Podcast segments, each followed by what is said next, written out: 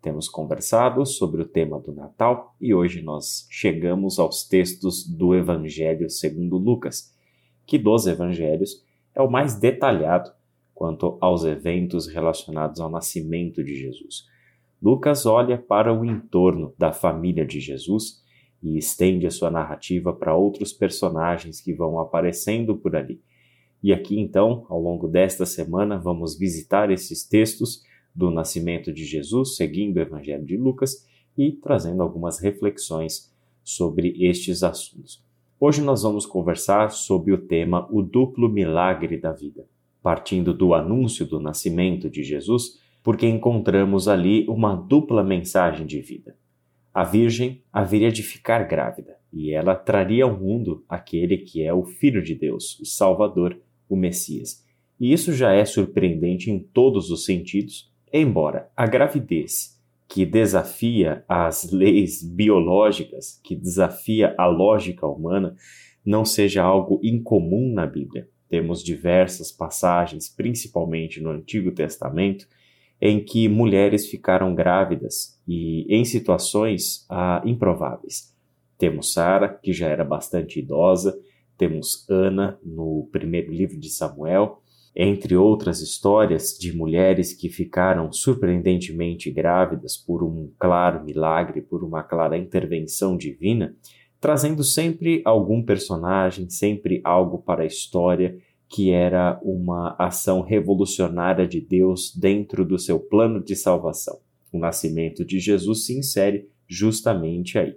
Mas sabemos que as histórias do nascimento de Jesus também contam com a história do nascimento de João Batista, que era seu parente e que também é fruto de uma gravidez improvável, de uma mulher já idosa e também estéril. Então, temos aí uma atividade bastante grande do mundo celestial atuando na Palestina no tempo em que Jesus foi prometido a Maria. O texto de hoje é Lucas capítulo 1, de 26 a 38, e nós lemos assim na NVT.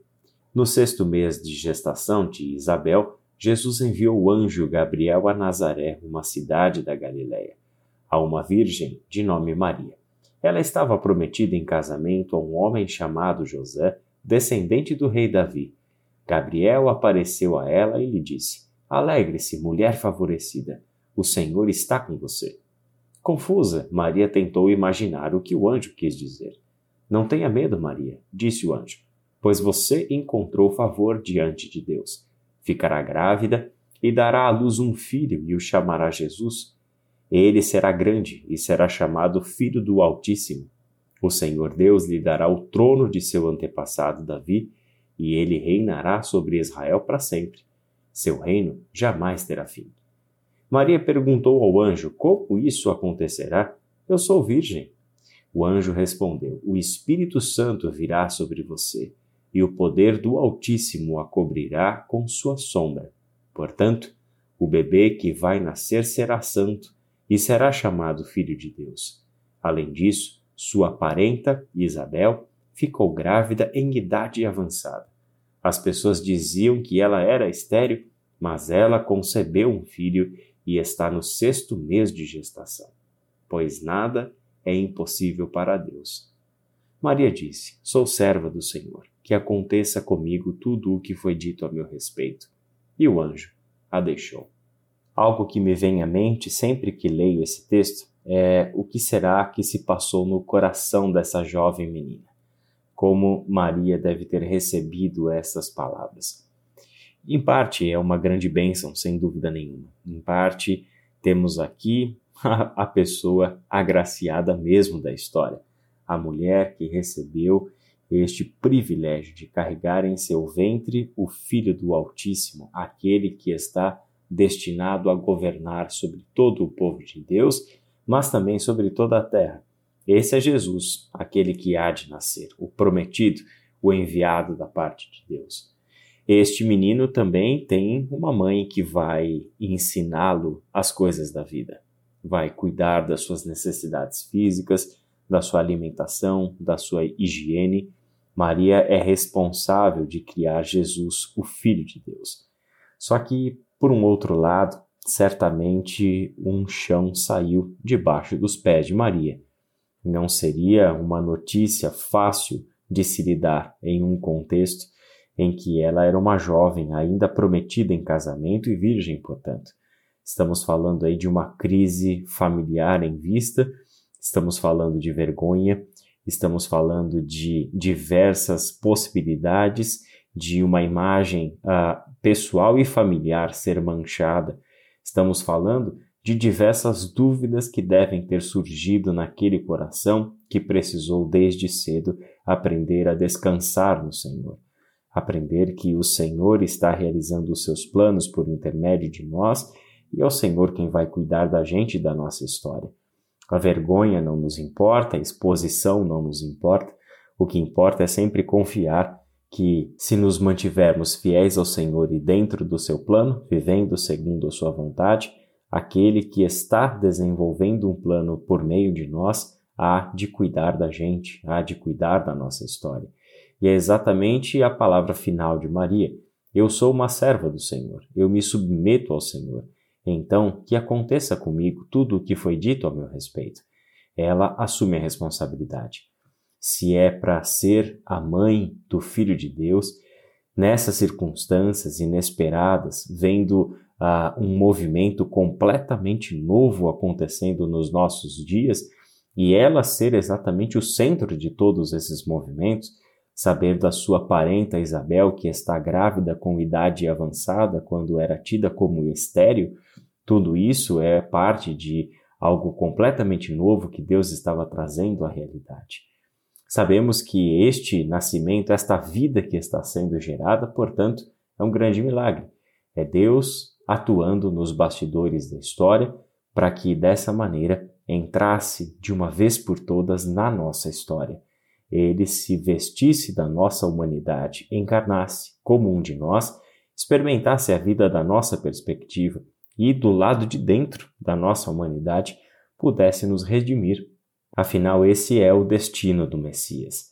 Só que é interessante também notar que este que está sendo milagrosamente trazido ao mundo, uma vida que está sendo gerada uh, por uma total intenção de Deus e sem a intervenção humana, é aquele que traz ao mundo a vida de Deus, é aquele que concede a vida eterna.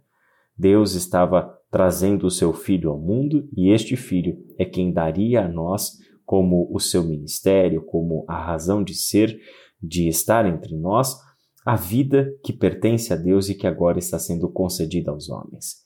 A vida de Deus. Em Apocalipse, capítulo 21, versículos 5 e 6, vemos sobre isso. E aquele que estava assentado no trono disse: Vejam, faço novas todas as coisas. Em seguida disse: Escreva isso, pois o que lhe digo é digno de confiança e verdadeiro. E disse ainda: Está terminado. Eu sou o Alfa e o Ômega, o princípio e o fim. A quem tiver sede, darei de beber gratuitamente das fontes da água da vida. Esse é Jesus, aquele cuja vida é uma grande surpresa histórica. É aquele que vem ao mundo de formas inimagináveis. Ah, existem muitas pessoas ainda hoje que até acreditam na morte de cruz de Jesus, que acreditam que o ensino de Jesus foi memorável e importante, que ensinou muitas coisas boas sobre o amor, sobre solidariedade, sobre tantas coisas assim, mas se esbarram e caem nos fatos bíblicos do nascimento virginal e da sua ressurreição. Os textos dos evangelhos nos falam com ênfase o nascimento virginal, tanto quanto falam da ressurreição. São exatamente estes dois eventos, um na origem de Jesus e outro no destino de Jesus, que mostram a intervenção divina na história. Ele não está operando por meio do curso natural das coisas, mas o Filho de Deus vem ao mundo para fazer novas todas as coisas a maneira com que ele chegou a este mundo e a maneira com que ele triunfa sobre a morte é parte dessa grande história em que Deus está fazendo novas todas as coisas. Por isso, meu irmão e minha irmã, eu não sei como está sendo esse período de Natal para você. Não sei se é um período em que as feridas estão sendo fechadas ou se feridas estão sendo abertas. Não sei como estão os seus relacionamentos familiares, não sei como está o seu relacionamento com seus filhos, com a sua esposa, com seu marido. Talvez seja um período em que nós gostaríamos de esquecer o Natal de 2022. Talvez seja um período de muita alegria para você. Uma notícia de uma gravidez, por exemplo, uma notícia esperada da sua família, da sua saúde, uma resposta de oração, enfim, nós não sabemos os detalhes e particulares de cada pessoa que nos ouve, de cada membro da nossa querida Iba Viva. Mas nós sabemos de uma coisa: nós servimos ao Senhor da vida. Nós servimos aquele que do nada trouxe coisas à existência. Nós servimos o Deus que entrou em nossa história de uma maneira muito especial, em que por todos os lados dessa história transborda vida, transborda vida. É Deus superando os caminhos humanos, Deus superando as formas humanas de pensar, de desejar, de agir, é Deus rompendo com todas as coisas antigas para mostrar para nós que verdadeiramente uma nova ordem está surgindo, que Deus verdadeiramente está consertando a sua criação, está restaurando todas as coisas, está trabalhando incansavelmente para que a vida triunfe sobre a morte. A vinda de Jesus ao mundo é a prova definitiva de que Deus é o Deus da vida. Por isso, a minha oração é que o Senhor continue a inspirar vida para dentro da sua casa, para dentro da sua história. Que, mesmo que este seja um Natal em que feridas estão sendo abertas, você se lembre que essas coisas passam, que nada é para sempre, nem a tristeza, nem a euforia. A única coisa que verdadeiramente é eterna é o amor. E Deus é amor. Que Deus te abençoe e até amanhã.